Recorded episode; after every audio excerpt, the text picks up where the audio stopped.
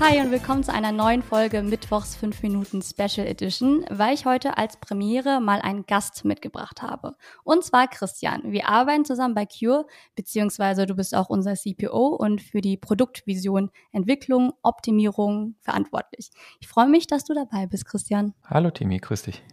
Wenn du dir immer fleißig meine 5 Minuten Podcast anhörst, dann weißt du ja, dass ich immer von meinem Getränk erzähle. Ich weiß auch nicht warum. Das hat sich so eingeschlichen. Auf jeden Fall habe ich heute einen Minztee dabei. Und was hast du mitgebracht? Aufregend, ich habe Mineralwasser mit Kohlensäure. Wild. ja, aber Wasser trinken ist wichtig. Deswegen passt das schon. Vor allen Dingen gesund und gut für die Zähne, ja? also ja. zumindest nicht schlecht. Ja, das stimmt, das stimmt. Also heutiges Thema, so ganz grob, ist ja die Inflation. Einmal äh, ein kurzer Rundumschlag. Was ist das? Was heißt es auch für PraxisinhaberInnen und äh, wie kann ich mein Praxisvermögen schützen? So, ich hatte eben erzählt, dass du bei uns für das Produkt verantwortlich bist und du bringst von deinen vorherigen Stationen auch ganz, ganz viel Finanzwissen mit. Und da ich im Thema Inflation jetzt nicht die fitteste bin, dachte ich, hole ich dich als Experte mal rein. Um vielleicht ganz von vorne anzufangen, äh, beziehe ich mal die Inflation kurz auf die Individualebene. Und da merkt man natürlich schon, es ist alles teurer geworden. Leute fangen an, wieder zu hamstern. Äh, ich freue mich jedes Mal, wenn ich Öl und Mehl im Regal sehe und es fühlt sich an wie Weihnachten und Geburtstag gleichzeitig. Kannst du mir vielleicht kurz erklären, warum die Preise steigen und äh, welche Me Mechanismen dahinter stecken? Also ich habe auch gelesen, dass die Inflationsrate im März bei sieben Prozent lag. Also das klingt ja jetzt schon nicht wenig. Genau, ja, gerne. Also äh, die Gründe sind vielzählig und äh, das erklärt auch so ein bisschen, warum der Anstieg so extrem ist im Moment. Ähm, ich bin ja von Hause aus äh, Betriebswirt, ja, oder, oder Kaufmann mhm. sozusagen, mhm. ja, also habe quasi BWL studiert und da lernt man, Preise bilden sich durch Angebot und Nachfrage an einem Markt. Und ähm, ja, letztlich bedeutet ja Inflation nur, dass Preise schnell steigen oder dass Preise steigen. Hohe Inflation bedeutet, dass sie schnell steigen. Und das kann passieren, weil das Angebot sinkt oder weil die Nachfrage steigt. Und was wir im Moment beobachten, ist im Prinzip eine Mischung aus beidem. Ich glaube, der primäre Effekt ist, dass ähm, tatsächlich das Angebot sehr stark eingeschränkt ist. Da gibt es verschiedene Gründe. Ähm, das geht zurück bis in 2020, äh, am Anfang des Jahres 2020, als Corona aufkam, haben viele Unternehmen erstmal Bestellungen zurückgefahren und Investitionen zurückgefahren in der Annahme, dass wir da schon eine Wirtschaftskrise sehen. Die kam dann nicht. Ähm, und davon zerren wir jetzt, ja, haben wir jetzt noch so ein bisschen teilweise Probleme, dass gewisse Dinge nicht in dem Maße hergestellt werden, ähm, zum Beispiel Computerchips, wie wir es jetzt eigentlich gerade bräuchten. Und dazu kommt so eine generelle Knappheit an Rohstoffen und Materialien, die halt auch durch ja, den, den Angriffskrieg der Russen ähm, oder Russland oder von Wladimir Putin vielmehr auf die Ukraine natürlich verstärkt wurde. Das betrifft insbesondere Dinge, die hast du eben schon genannt, im Bereich Rohstoffe, also Öle und Getreide und äh, natürlich aber auch Energie, Gas, Öl, Strom. Und dann kommen noch so Einzelevents dazu, zum Beispiel als das Schiff Ever Given in dem Kanal hängen geblieben ist oder jetzt die Lockdowns in Shanghai und in anderen äh, Metropolregionen in China, die dazu führen, dass die weltweite Supply Chain, also die sozusagen die, der, der Nachschub und die Logistik auf den Weltmeeren und über die, über die Luftwege so etwas in Stottern kommt. Und ja, in Summe haben wir dann einfach von gewissen Gütern gerade in der westlichen Welt oder einfach auf der ganzen Welt ein bisschen zu wenig und gleichzeitig eine hohe Nachfrage, weil die Wirtschaft eigentlich zumindest bis vor kurzem noch brummte, ähm, der Staat äh, viel Corona-Hilfen ähm, ja, reingepumpt hat und ähm, mhm. ja, wenn dann viel Nachfrage auf wenig Angebot trifft, dann steigen die Preise. Das habe ich jetzt verstanden. Und nun sind die Preise irgendwie jetzt gestiegen und wir hoffen alle, dass die nicht noch weiter ansteigen. Also ich habe früher mal gelernt, dass die Zentralbanken einen gewissen Spielraum da haben, um einzugreifen. Sollte daher nicht die Zentralbank oder auch der Staat den Preisanstieg stoppen können und warum tun sie das nicht? Ja, das ist genau, das ist eine, eine super Frage, weil eigentlich hat die Zentralbank, in unserem Fall die europäische, die EZB, den Auftrag, die Inflation so zwischen zwei drei Prozent zu halten. Jetzt liegt sie gerade mhm. bei, bei siebeneinhalb, hast du eben schon gesagt. Ähm, das ist jetzt Verbraucherpreisinflation. Und ähm, eigentlich würde die Zentralbank Zinsen anheben, die Zinsen steigern, um die Nachfrage zu reduzieren, ja. weil wenn die Zinsen steigen, dann tun ähm, Unternehmen weniger Nachfragen und Konsumenten weniger Nachfragen, weil man sich nicht so gut verschulden kann und dann eher von dem investieren und konsumieren muss, was man eben hat. Ähm, das kann die EZB jetzt nicht so wirklich gut machen, weil äh, das hat verschiedene Gründe. Zum einen die Konjunktur doch auch etwas fragil ist. Man hat Angst, dass man die jetzt vielleicht abwürgen könnte. Zum anderen sind viele Länder, gerade auch im europäischen Süden, hoch verschuldet. Wenn jetzt die Zinsen angehoben werden, bekommen die ein Problem mit ihren Schuldenzahlungen. Und ähm, zum Dritten ist es natürlich so, ich habe eben gesagt, dass es vielleicht überwiegend auch ein Angebotsproblem ist, also der Krieg in der mhm. Ukraine, die Supply Chain Probleme und ähm, das Angebotsproblem kriegst du natürlich mit Zinsanhebungen auch nicht gelöst. Du kannst höchstens die Nachfrage so ein bisschen dämpfen, aber das ist eigentlich fast die falsche Verschreibung. Ja? Ähm, das heißt, auf der Angebotsseite die Probleme lösen kann die Zentralbank und der Staat leider nicht. Okay. Also meine Hoffnung ist ja irgendwie, dass es bald wieder günstiger wird. Also die Lebensmittelpreise werden wieder sinken und die Energiekosten auch. Denkst du, es ist realistisch? Und äh, wenn ja, was muss denn passieren, damit die Preise wieder sinken? Also ich bin ja kein Volkswirt und auch glaube, die wissen es auch nicht. Aber ich glaube, äh, trotzdem musst du und die Zuhörer jetzt tapfer sein, Timi. Ich glaube, die Preise werden nicht sinken. Ich halte das eigentlich für ausgeschlossen. Wir sind auf einem anhaltend hohen Niveau. Also jetzt im April war die Inflation 7,4 Prozent im Vergleich zum Vorjahr. Im März war sie 7,3. Das heißt, ähm, da geht es eigentlich fast eher ein bisschen nach oben oder stabilisiert sich ich glaube, wenn wir Glück haben, dann sehen wir, dass die Inflationsrate sinkt. Das bedeutet aber nur, dass die Geschwindigkeit, mit der Preise steigen, vielleicht zurückgehen. Dass die Preise selbst zurückgehen, würde bedeuten, dass wir eine negative Inflation bräuchten, eine Deflation. Und ähm, da geht eigentlich momentan keiner der Experten von aus, weil was dafür passieren müsste, wäre eigentlich, dass wir ein sehr, sehr schnelles Ende des Krieges in der Ukraine bräuchten ähm, in China und in anderen Teilen der Welt müsste Coronavirus komplett im Griff sein, so dass Fabriken nicht mehr schließen müssen. Die Supply Chain müsste reibungslos über die ganze Welt funktionieren. Das wird einfach alles Monate und Jahre dauern, bis dieser bis dieser Zustand wieder eintritt. Und selbst dann ist Deflation unwahrscheinlich und auch gar nicht gut. Von daher sinken, glaube ich nicht. Wenn wir Glück haben, steigen sie bald nicht mehr so schnell wie aktuell. Okay. Ähm, also die Inflation betrifft ja wirklich jeden Menschen unmittelbar. Und jetzt versuche ich die Brücke ein bisschen zu starken für die Praxisinhaberin. Und also welche Folgen hat denn die Inflation für Praxisinhaberin, außer dass Energiepreise und Materialkosten steigen? Ja, also für Praxisinhaberinnen und Praxisinhaber hat das natürlich ähm, äh, Implikationen auf zwei Ebenen. Natürlich einmal auf der privaten Ebene, so wie dich, Timi und mich. Ähm, uns alle betrifft das natürlich, dass alles, was wir privat zu kaufen und konsumieren, teurer werden. Das waren die 7,4 Prozent, von denen wir eben sprachen. Das sind die Verbraucherpreise. Ne? Und dann betrifft es euch natürlich in der Praxis. Ähm, und in der Praxis betrifft es euch auch wieder sozusagen in zwei verschiedenen Arten oder Weisen, nämlich einmal auf der Kostenseite und einmal auf der Einnahmenseite. Und auf der Kostenseite ist es natürlich so, dass ähm, die meisten oder der, der größte Anteil der Praxiskosten sind immer die Personalkosten. Da können wir gleich nochmal drüber sprechen. Und dann der zweitgrößte Block sind in der Regel Materialkosten und Räume. Und dann kommt ja relativ schnell auch Sonstiges, wo so alle möglichen auch ähm, ja, Bedarfe, die man noch so hat, reinfallen. Und da ist jetzt schon davon auszugehen, dass insbesondere Materialpreise und auch Energiepreise, die in Praxen ähm, für Strom und für ja, Heizung zum Glück jetzt erstmal nicht im Sommer, aber insbesondere für Strom doch viel ausmachen, mhm.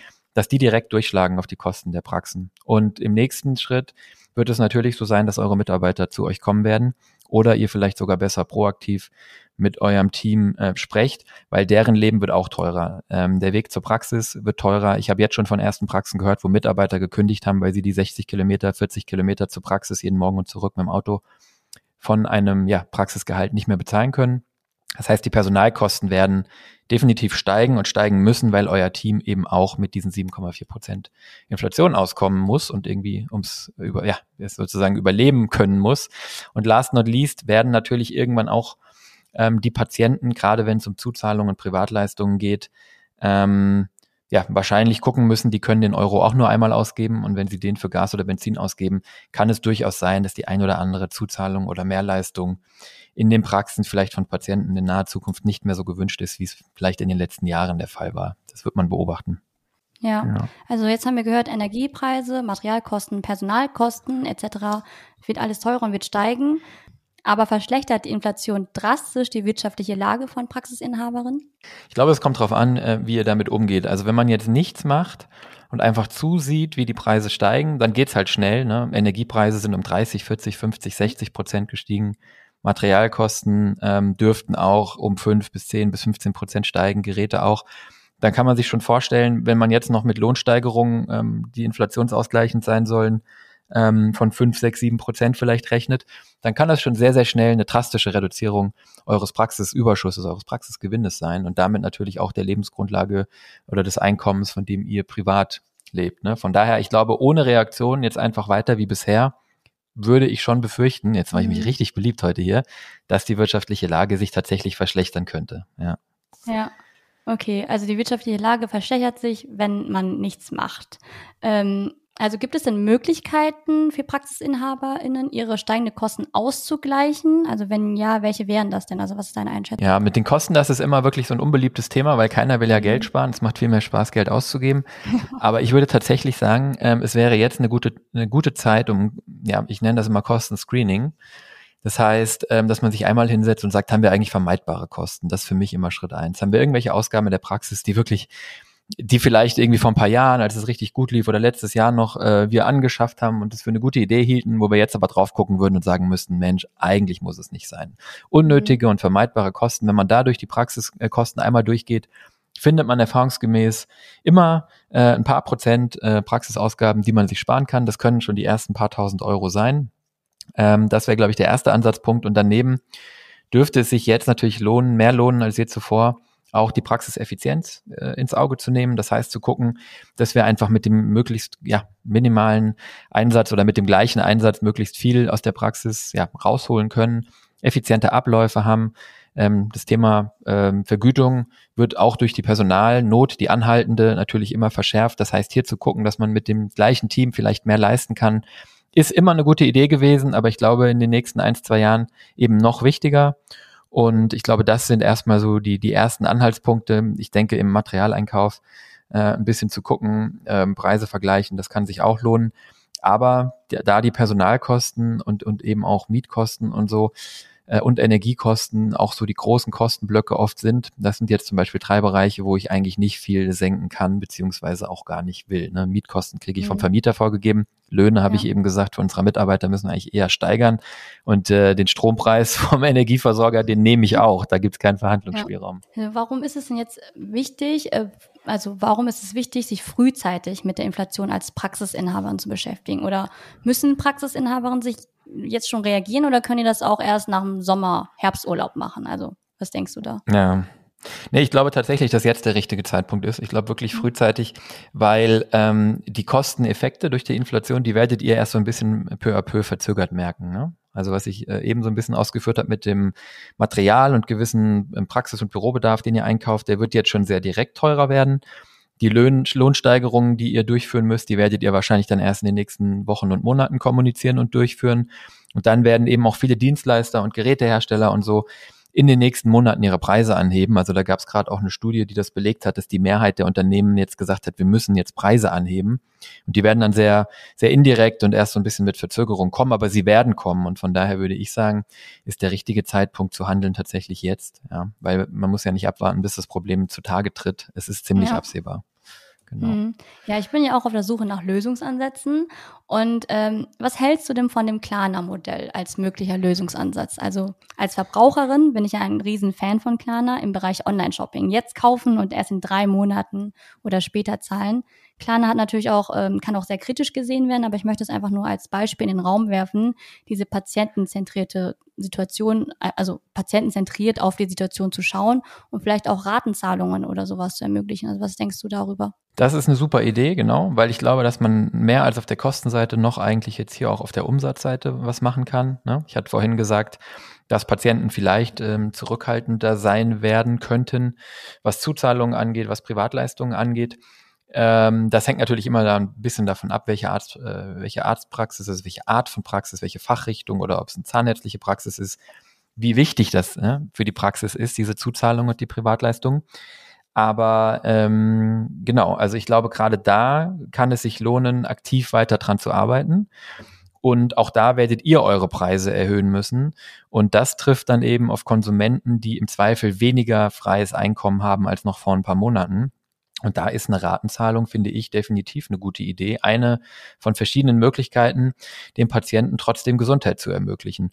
Und ich bin total bei dir, was das Klarna-Modell äh, angeht und die grundsätzliche Kritik. Ich bin persönlich überhaupt kein Freund davon, Konsum auf Raten äh, zu machen. Ähm, also entweder kann ich mir einen neuen Fernseher und ein neues Auto leisten oder ich kann es eben nicht. Beim Thema Gesundheit sehe ich es aber ganz anders, weil hier geht es darum, dass Patienten mit Problemen zu euch kommen, seien die gesundheitlicher Natur, die wirklich bedrohend sind oder seien die ästhetischer Natur oder wie auch immer. Ähm, und hier Gesundheit zu ermöglichen, obwohl der Patient vielleicht gerade etwas weniger in der Tasche übrig hat, finde ich auf jeden Fall einen absolut richtigen Ansatz, über den sich alle Gedanken machen sollten, die, die mit entsprechenden ja, Privatanteilen eben zu tun haben. Auf jeden Fall. Mhm. Ja, wir haben ja jetzt sehr viel Negatives auch über die Inflation gehört. Und wenn ich unsere jetzige Situation mit der Corona-Pandemie vergleiche, dann hört man rückblickend ja schon sehr viel von Chancen und äh, dass die Pandemie die Digitalisierung maßgeblich angetrieben hat. Kann man Inflation auch irgendwo als Chance sehen? Auf jeden Fall, auf jeden Fall. Jede, jede, jede Herausforderung ist eigentlich eine Chance und gerade im Rückblick erkennt man es dann eigentlich immer. Ne? Ich glaube, die Praxen, die jetzt hingehen und ihre Kostenstruktur einmal sauber durchkämmen, was ich eben sagte mit dem Kostenscreening, die gehen ja auf der anderen Seite sowieso gestärkt heraus. Wenn die Inflation zurückgeht, haben die Praxen trotzdem einen Kostenvorteil. Ähm, wenn ich jetzt meine Praxis energieeffizienter gestalten kann, um die hohen Energiekosten etwas abzufedern, gehe ich auch mit einem ja, nachhaltigeren, energieeffizienteren Praxis auf der anderen Seite raus, kann das meinen Patienten kommunizieren und profitiere natürlich langfristig von niedrigen Energiekosten.